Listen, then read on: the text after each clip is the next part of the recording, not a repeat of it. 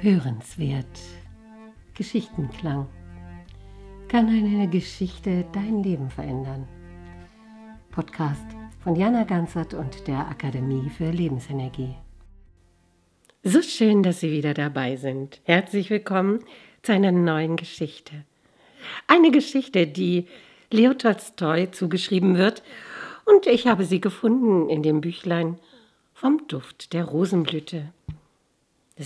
Die Geschichte heißt Das Hemd des Glücklichen.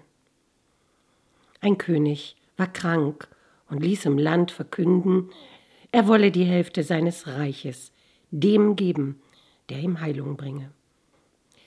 Da versammelten sich die weisen Männer und beratschlagten, wie der König zu heilen wäre.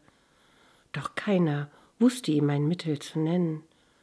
Nur einer meinte, es sei dennoch Hilfe möglich. Er sagte, wenn man einen Menschen fände, der vollkommen glücklich wäre, diesem das Hemd auszöge und es dem König anziehen ließe, so würde der Kranke genesen. Sogleich wurden Boten entsandt, einen solchen Glücklichen zu suchen.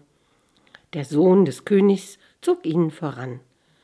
Aber sie konnten keinen Menschen finden, der mit seinem Schicksal zufrieden gewesen wäre. War einer reich, so litt er Krankheit und Schmerzen.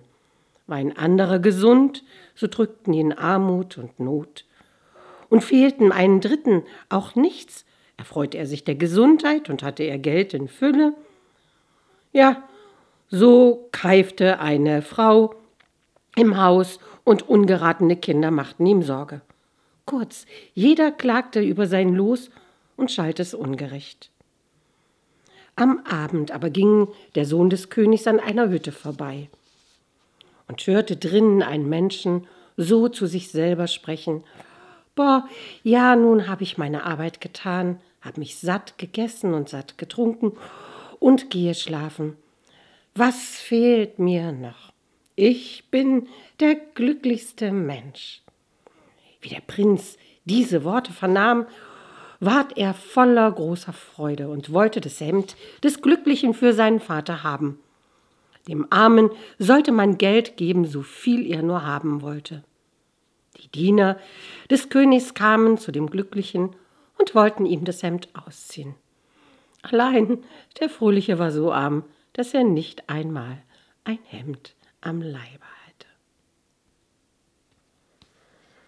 In diesem Sinne wünsche ich Ihnen vielleicht trotzdem mit Hemd am Leib, dass sie glücklich sind mit dem, was sie haben, dass sie das genießen können, was sie ihr eigen nennen können, das, was sie leben können.